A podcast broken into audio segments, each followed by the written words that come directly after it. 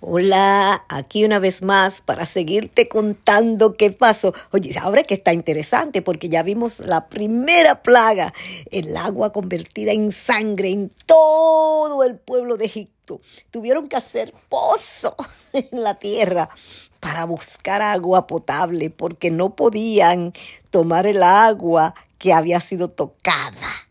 Ya los peces estaban levantándose así en el agua, podrido, abombado, hediondo. ¡Uy! Me imagino qué peste tan grande habría de ser esto. Esa fue la primera plaga. Ahora te cuento qué pasó con la segunda plaga.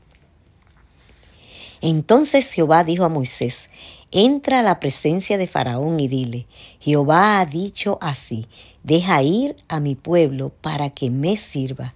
Si no lo quieres dejar ir, he aquí que yo castigaré con ranas todos tus territorios.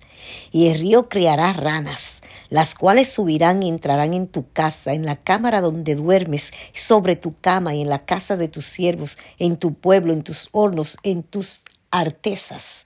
Y las ranas subieron sobre ti, sobre tu pueblo y sobre todos tus siervos. Y Jehová dijo a Moisés, di a Aarón, extiende tu mano con tu vara sobre los ríos, arroyos y estanques, para que haga subir ranas sobre la tierra de Egipto. Entonces Aarón extendió su mano sobre las aguas de Egipto, y subieron las ranas que cubrieron la tierra de Egipto. Y los hechiceros hicieron lo mismo con sus encantamientos e hicieron venir ranas sobre la tierra de Egipto. Entonces Faraón llamó a Moisés y a Aarón y les dijo, Orad a Jehová para que quite las ranas de mí y de mi pueblo y dejaré, dejaré ir a tu pueblo para que ofrezca sacrificios a Jehová. Y dijo Moisés a Faraón, Dígnate indicarme cuándo devorar por ti por tus siervos y por tu pueblo, para que las ranas sean quitadas de ti y de tus casas, y que solamente queden en el río.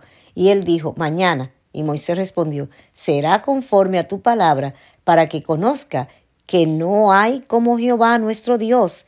Y las ranas se irán de ti y de tus casas, de tus siervos y de tu pueblo, y solamente quedarán en el río. Entonces salieron Moisés y Aarón de la presencia de Faraón, y clamó Moisés a Jehová tocante a las ranas que había mandado a Faraón. E hizo Jehová conforme a la palabra de Moisés, y murieron las ranas de las casas de los cortijos y de los campos, y las juntaron en montones, y apestaba la tierra. Pero viendo Faraón que le habían dado reposo, endureció su corazón, y no los escuchó como Jehová lo había dicho. Entonces Jehová dijo a Moisés, Di Aarón, extiende tu vara y golpea el polvo de la tierra para que vuelva piojo por todo el país de Egipto. Y ellos lo hicieron así, y Aarón extendió su mano con su vara y golpeó el polvo de la tierra, el cual se volvió piojos. Así en los hombres como en las bestias, todo el polvo de la tierra se volvió piojos en todo el país de Egipto. Wow. Y los hechiceros Así también para sacar piojos con sus encantamientos, pero no pudieron, y hubo piojos tanto en los hombres como en las bestias. Entonces los hechiceros dijeron a Faraón, de dedo de Dios es este. Mas el corazón de Faraón se endureció y no los escuchó como Jehová lo había dicho. Jehová dijo a Moisés, levántate de mañana y ponte delante de Faraón. Y he aquí él sale al río y dile, Jehová ha dicho así, deja ir a mi pueblo para que me sirva. Porque si no dejas ir a mi pueblo, he aquí yo enviaré sobre ti, sobre tus siervos, sobre tu pueblo y sobre tu casa toda clase de mosca, las casas de los egipcios se llenarán de toda clase de moscas, y asimismo la tierra donde ellos estén. Y aquel día yo apartaré la tierra de Gosén, en la cual habita mi pueblo, para que ninguna clase de moscas haya en ella, a fin de que sepas que yo soy Jehová en medio de la tierra. Y yo pondré redención entre mi pueblo y el tuyo. Mañana será esta señal. Y Jehová lo hizo así, y vino toda clase de moscas molestísimas sobre la casa de Faraón, sobre las casas de sus siervos y sobre todo el país egipcio, y la tierra fue corrompida a causas de ellas. Entonces Faraón llamó a Moisés y Aarón y les dijo, andad y ofreced sacrificio a vuestro Dios en la tierra. Y Moisés respondió, no conviene que hagamos así, porque ofreceríamos a Jehová nuestro Dios la abominación de los egipcios. He aquí, si sacrificaremos la abominación de los egipcios delante de ellos, ¿no nos apedrearían? Camino de tres días iremos por el desierto y ofreceremos sacrificio a Jehová nuestro Dios como Él nos dirija. Dijo Faraón, yo os dejaré ir para que ofrezcáis sacrificios a Jehová vuestro Dios en el desierto, tal que no vayáis más lejos. Orad por mí.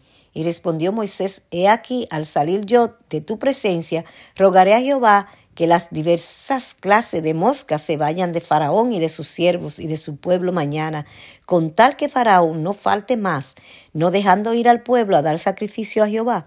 Entonces Moisés salió de presencia de Faraón y oró a Jehová. Y Jehová hizo conforme a la palabra de Moisés y quitó todas aquellas moscas de Faraón, de sus siervos y de su pueblo, sin que quedara una. Mas Faraón endureció, endureció aún esta vez su corazón y no dejó ir al pueblo. Y aquí vemos que ahora ya tenemos la plaga de la sangre, la plaga de las ranas, la plaga de los piojos y la plaga de las moscas. Entonces tenemos cuatro plagas que han llegado al pueblo de Egipto y a un faraón no deja ir al pueblo. ¿Y sabe qué? Veo que estas plagas que Dios ha mandado son los diferentes dioses a los que los egipcios adoraban. Ellos adoraban al río y creían que el río era el que le daba la fertilidad y la vida. Ellos adoraban a las ranas, adoraban a los piojos y adoraban a las moscas. Y Dios ahora le hace ver que esos dioses al que ellos adoran son los que lo están atacando de una manera tan cruel. Qué poderoso es nuestro Dios, qué grande es tu Dios.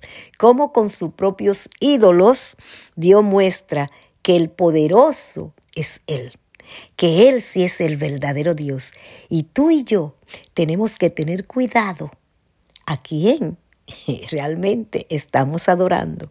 ¿Será que tendremos algún ídolo como lo tenían los egipcios? Cuidado, chequemos cómo adoramos y a quién adoramos, porque el pueblo egipto tenía muchos dioses, pero no adoraban al Dios creador. Así que querida, querido, ojo, ¿a quién adoramos? Que el Señor te bendiga rica y abundantemente. Y en nuestro próximo encuentro te contaré cuál es la plaga número 5. Hasta la próxima.